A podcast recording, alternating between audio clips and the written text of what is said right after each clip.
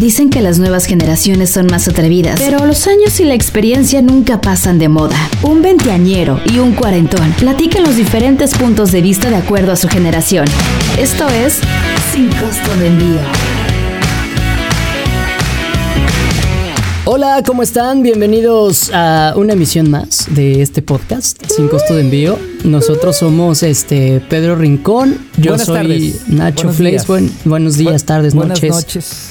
Madrugada. No, o sea, alguien así dirá que es sexy escucharlos en la madrugada. Yo ¿o creo no? que sí, yo creo que sí te voy a decir por qué hay muchas personas que trabajan en la noche y sobre todo en el tema de eh, las plataformas digitales y esta cosa. Y a lo mejor dicen, ya me harté de estar escuchando tanto pinche reggaetón y vamos a escuchar ahora a este par y seguramente se la deben de pasar muy muy bien, estoy seguro de ello. Puede ser, ¿eh? Puede ser. Bueno, pues Así, yo en humilde estoy seguro de ello. Eso, mamón. No, mira.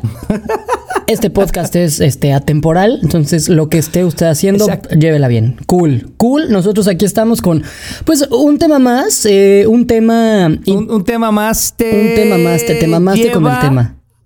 ¿Yo por qué? No, Está bueno. está bueno, güey. O sea, imagínate, ay, un pito, qué miedo. Ay, una vagina, no mames. Pero sí. Ay, no, chichis no, Ajá. chichis no, por favor. Piel no, me piel imagino. no.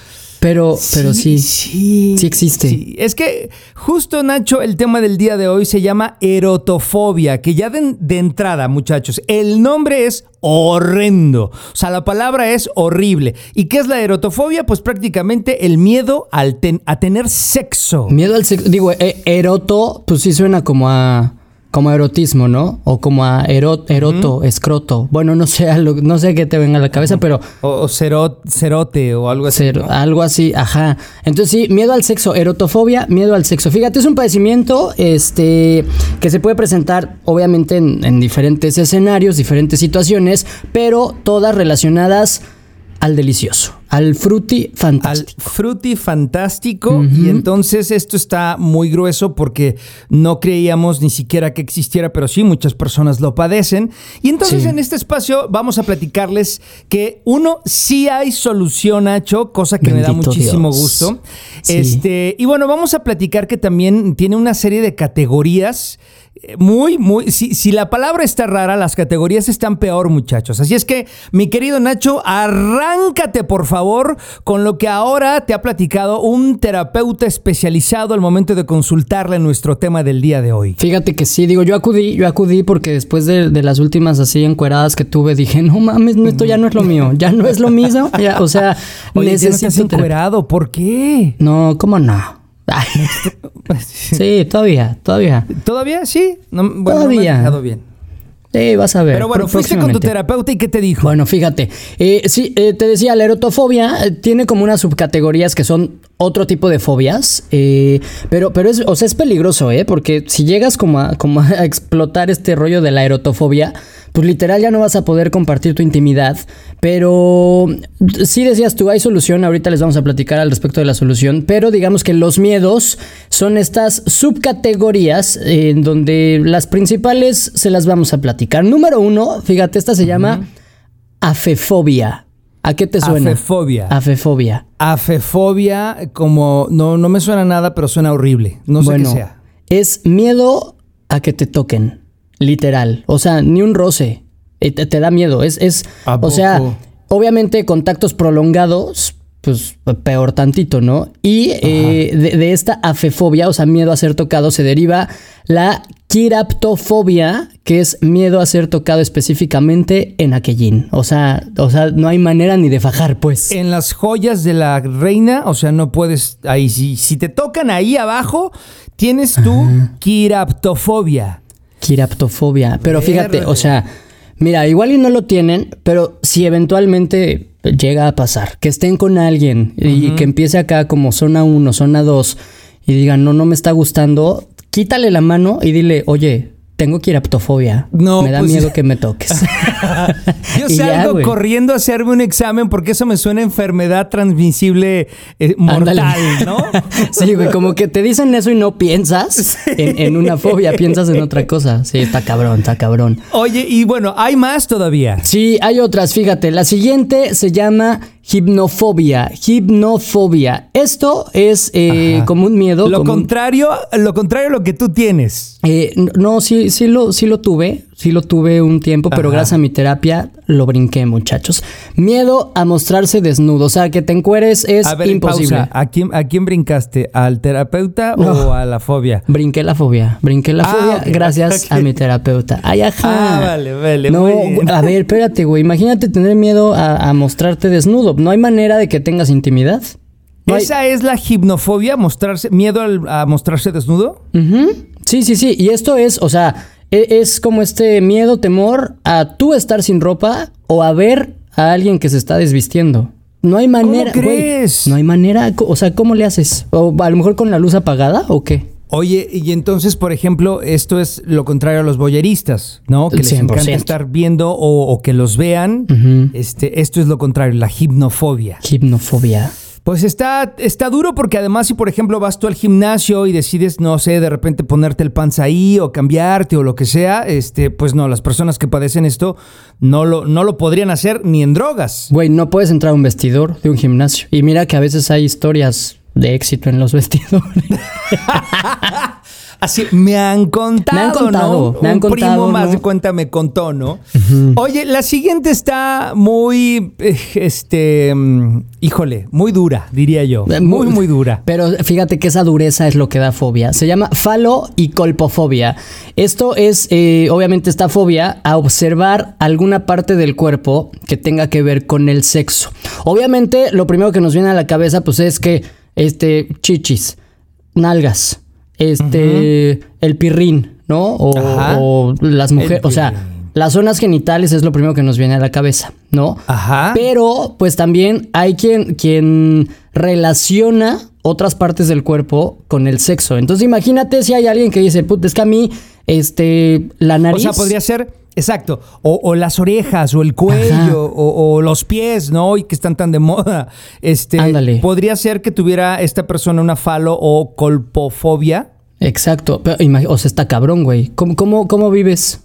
Imagínate a alguien que, que, que relacione no, la nariz con el sexo y pues no puedes convivir con la gente. No, porque no le puedes ver la nariz a nadie. Ajá.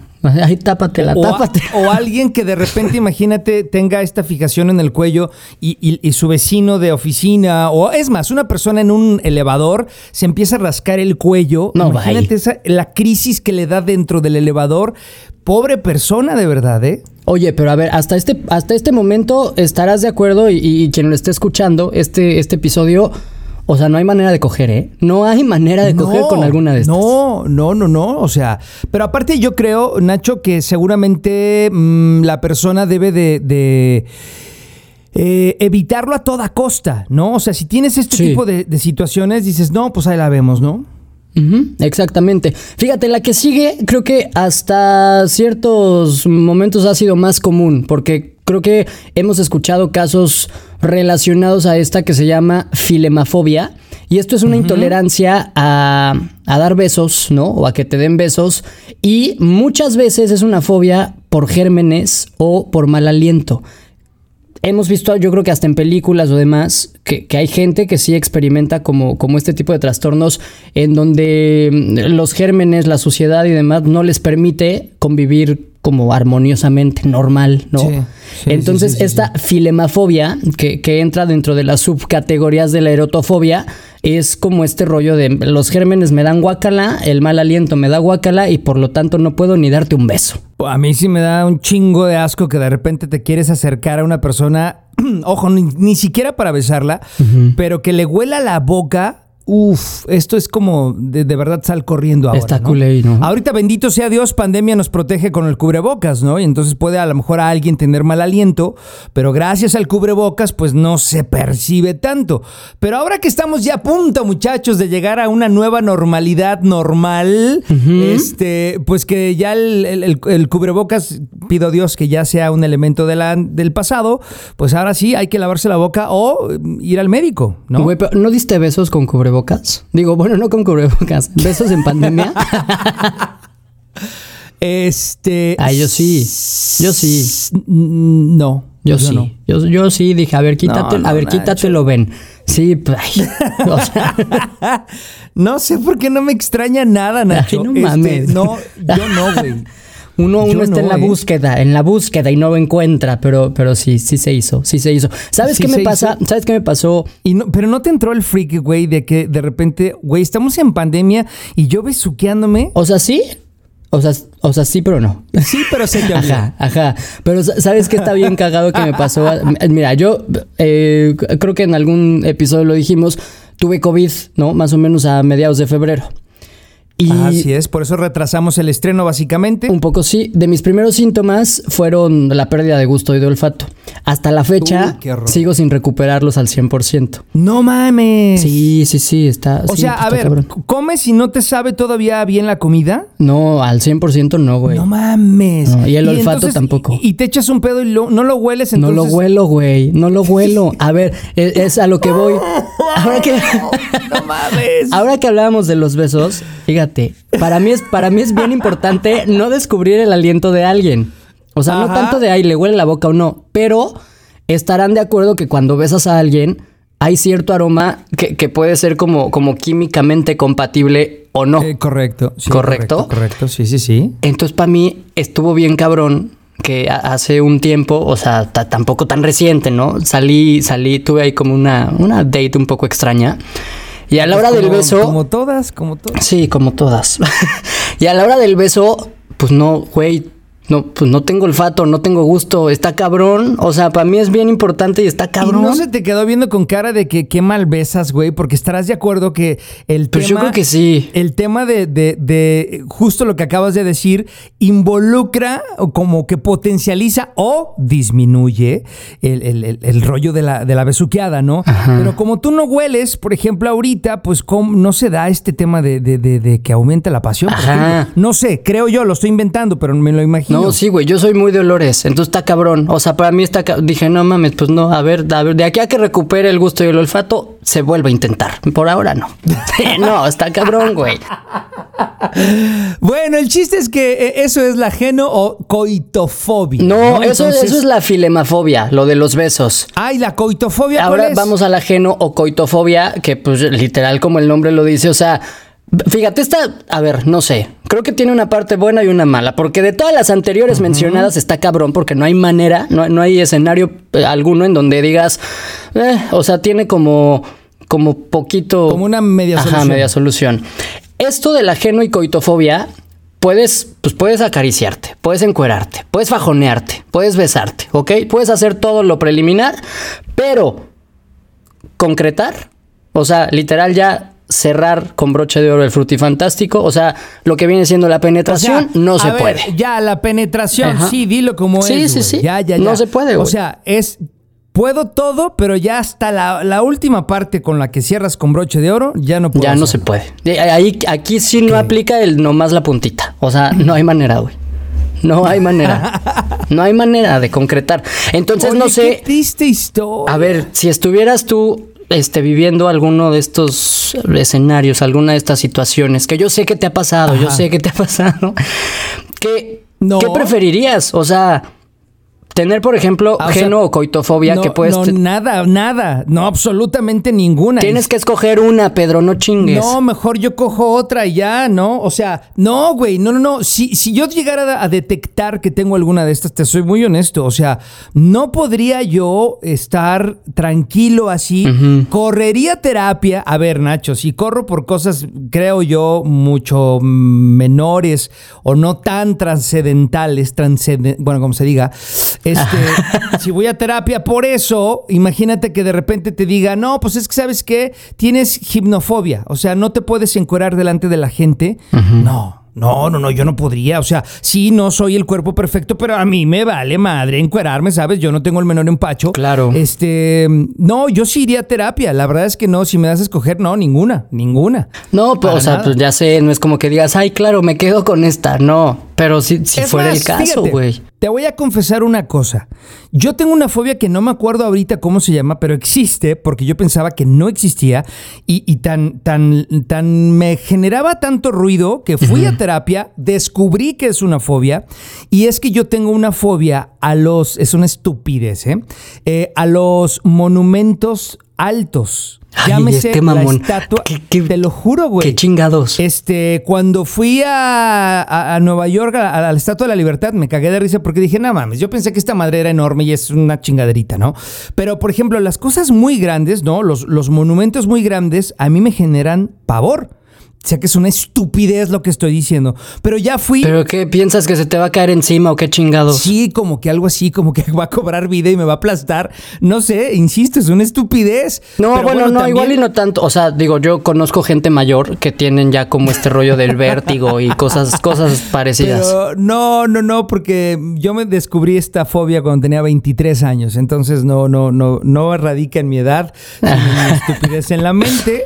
Pero bueno, también podríamos pensar, y lo digo con todo respeto, que a lo mejor que alguien tenga una fobia, ser tocado es una estupidez, pues ¿qué crees? No es un- ninguna No estupidez. mames, no. Hay gente que lo tiene. Pero lo bueno de todo esto es que también te diste la tarea de investigar y preguntarle a un terapeuta y hay solución ante todas estas cosas. Sí, y mira, tú lo has dicho un minuto antes, o sea, podríamos pensar que a lo mejor es una estupidez o demás, pero no, o sea, hay terapias especializadas para identificar sobre todo el origen de este tipo de problemas que eh, muy posiblemente tiene que ver con traumas en el pasado relacionados a abusos, maltratos, eh, bullying y otras experiencias eh, de- del entorno social. Entonces, si usted, si usted que esté escuchando esto dice, híjole, es que como que sí me da miedo encuerarme, como que sí me da miedo que me toque por ahí, Vaya pues no está de más que vayan a terapia porque sí está, está muy triste que te jodan la vida sexual. Esto es una realidad, sí se soluciona con terapia y de esta manera terminamos el programa del día de hoy. Muchas gracias por habernos acompañado hoy hablando de la pero que creen, la semana que entra estaremos hablando de algo que me tiene fascinado, que ya no puedo esperar yo en poder hacer ese programa porque estaremos platicando sobre el amor. Es complicado para los millennials por 10 razones.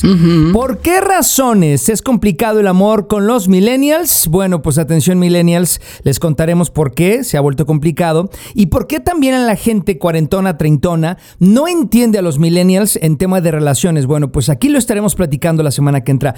Mi querido Nacho Fleiss, nos vamos. Adiós. Nos vamos, gracias. Ahí estamos en contacto. Arroba sin costo en vivo, arroba Nacho Flex, arroba pibegdl. Cuídense, vivan. Normalicen los besos en pandemia. Ahí se ven. Sí, no pasa nada, hombre. Bésense. Ay, ajá. El que no huele lo dice, imagina. 20, 40 o 50 años. ¿Existe alguna diferencia? Bueno, no lo sabemos. Nosotros seguiremos compartiendo perspectivas de cada generación. Te invitamos a que participes. Total, las opiniones de todos van sin costo de envío. Hasta la próxima.